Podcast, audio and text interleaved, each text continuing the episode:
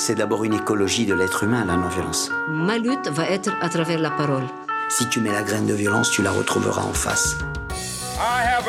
Ne jamais obéir. Urgence climatique, justice sociale. D'abord dénoncer le système. Mobilisation citoyenne. On ne peut pas être dans la violence et l'humanisme à la fois. La force de la non-violence.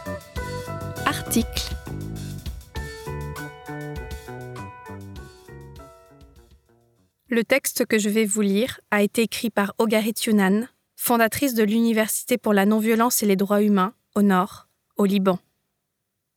Si vous souhaitez connaître davantage cette militante pour les droits humains, je vous invite à vous reporter à l'épisode 2 du podcast. Gaza, maintenant. Beyrouth, le 15 octobre 2023. Mes chers, sous le poids de la douleur et sans aucune introduction, je vous présente huit points afin d'y réfléchir ensemble. Il ne s'agit pas d'un plan d'action, bien qu'il précise ce qui est urgent en ce moment, ni d'une stratégie innovante plus que nécessaire dans ce conflit historique.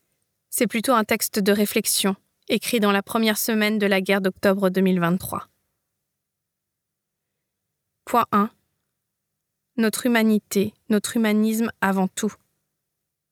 Selon les mots de Bertrand Russell, souvenez-vous de votre humanité et oubliez le reste. Il s'agit de notre moralité, notre éthique. La politique est à la fois éthique et efficacité. Plus l'efficacité s'éloigne de l'éthique, plus elle bascule dans la violence et commence à la justifier. Il s'agit de notre conscience. La conscience, loi suprême selon les mots de Henry David Thoreau, le pionnier du concept de la désobéissance civile, est radicalement incompatible avec la violence. Donc, c'est la position face à la violence, à toute violence, qui est la question fondamentale de notre humanité. Comment pouvons-nous garder le respect envers les victimes d'un parti et pas de l'autre? Comment chaque camp compte-t-il ses victimes tout en se réjouissant des pertes de l'autre camp? La personne humaine est-elle schizophrène à l'égard du meurtre? En souffre-t-elle tout en s'en réjouissant? Notre humanité est indivisible. Ne faites pas la fête. Le principe de conscience passe avant tout. Puis vient l'analyse politique pour ne pas sacrifier le premier au profit de la seconde. Le visage humain a échoué dans plus d'un endroit dans le monde lors de l'épreuve de la guerre de Gaza. Point 2. Cessez immédiatement le feu. Un cessez-le-feu immédiat, comprenant la levée du siège de Gaza, et pas seulement l'introduction de l'aide, et en même temps le retour des otages kidnappés d'Israël et des dépouilles de ceux et celles qui ont été tués, et la libération des prisonniers palestiniens en Israël. Ce sont des objectifs urgents, en commun, comme un, avant qu'il ne soit trop tard. Nous devons insister pour que les deux camps fassent preuve de bonnes intentions, non seulement pour mettre fin à cette bataille, mais pour pouvoir ensuite continuer à travailler sur une solution commune. Notre rôle est de transformer le but de retrouver les kidnappés et de libérer les prisonniers, ces cibles humaines qui pour l'instant servent à justifier la guerre, en une cause pour l'arrêt de la guerre insister sur un cessez-le-feu sans aucune condition, car la vie des gens partout est plus importante que toutes les conditions. Arrêtez le mal. Le moment n'est plus de lever l'étendard de la victoire. La victoire ne peut pas être réalisée sur des monceaux de corps humains. Louis Lecoing, un militant non violent français, avait l'habitude de dire S'il m'était prouvé qu'en faisant la guerre, mon idéal avait des chances de prendre corps, je dirais quand même non à la guerre car on n'élabore pas une société humaine sur des monceaux de cadavres. Point 3. N'oublions pas que la cause profonde est l'occupation. L'occupation de la Palestine est le problème. Nous voici au début de la huitième décennie du conflit israélo-palestinien qui continue de faire bouger le monde et il n'y a pas de solution ni de justice jusqu'à présent. Nelson Mandela le disait, Tant que la Palestine ne sera pas libérée, notre libération en Afrique du Sud ne sera pas totale. La Palestine, c'est une question de morale politique. Les partisans du projet d'Israël, depuis qu'ils ont offert le cadeau de créer cette entité, de l'implanter au-dessus de la Palestine, sa terre et son peuple, avec la générosité de soutenir son expansion, l'ont dépouillé de son statut d'occupation. Et ensuite cet État a sans cesse été cajolé par l'Occident et ses alliés y compris de nombreux pays arabes, avec un immense déni de justice. Cette entité fut imposée par le colonialisme et ses intérêts politiques et économiques, et aussi par la tentative d'une partie de l'Occident d'expier son péché de la persécution des Juifs, fabriquant une soi-disant solution menant à un problème dans tous les sens du terme. Quelle politique éhontée et arrogante. En donnant une supposée justice aux Juifs, ils ont donné injustice à la Palestine, en offrant quelque chose qui ne leur appartenait pas. Le cadeau provenait du sac des Palestiniens et à leurs frais, avec déplacements, meurtres, fragmentation, vol de droits, humiliation, arrestation et décisions biaisées, jusqu'à Gaza maintenant. Il n'y a donc pas de solution sauf en retournant à la racine du problème. Le conflit daté du 7 octobre n'est pas une brèche militaire, un nouveau groupe de prisonniers ou un hôpital dont les gémissements ont ébranlé le monde, ni même le Hamas ou Galan et Netanyahou, ni même le siège de Gaza l'occupation est la cause fondamentale. Quant à l'horreur de ce qui se passe aujourd'hui, il est devenu clair à quel point la violence régurgite la violence et entraîne tout le monde sous son poids, et à quel point elle impose à chaque fois un nouveau déclin de la solution et une fragmentation du problème. Ne voyons-nous pas que la solution n'a pas encore été trouvée depuis 1948 et que le conflit et ses violences se perpétuent? C'est une question existentielle et stratégique et elle nécessite une idée innovante. Point 4. La guerre sur et par les civils. La scène est perdue entre la soif de violence, l'exploitation de la violence et l'aversion pour la violence. Malheureusement, malgré tout ce qui s'est passé, la soif de violence et de ses investissements continue et s'accroît.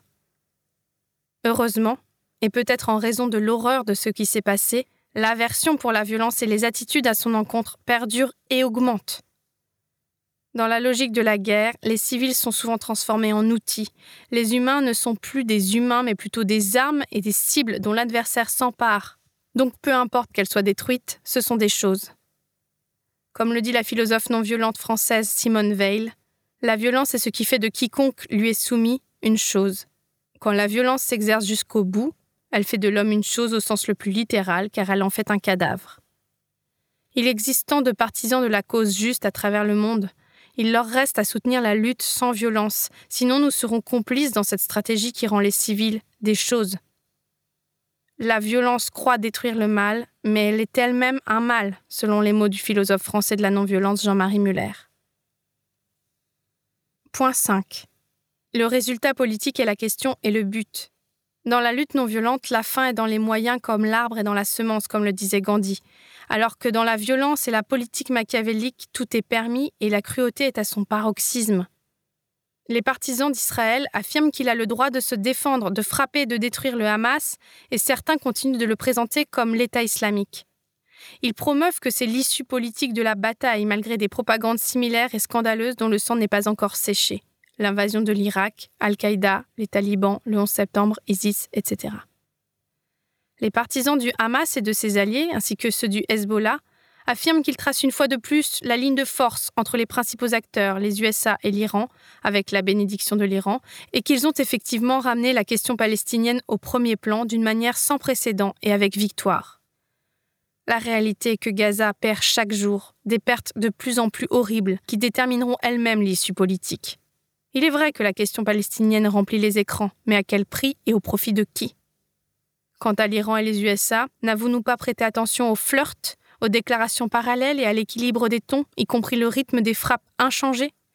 Ils sont dans un partenariat existentiel, dans une fécondation croisée du mal, selon les mots du penseur arabe non violent Walid Slaibi dans son livre Force de mort, force de vie. Nous ne faisons pas confiance aux partis de la violence et nous ne sommes pas sûrs des objectifs réels de tous ces pouvoirs violents. Le résultat politique auquel nous aspirons se mesure en rétablissant les droits, la justice et la paix pour les peuples opprimés. Point 6.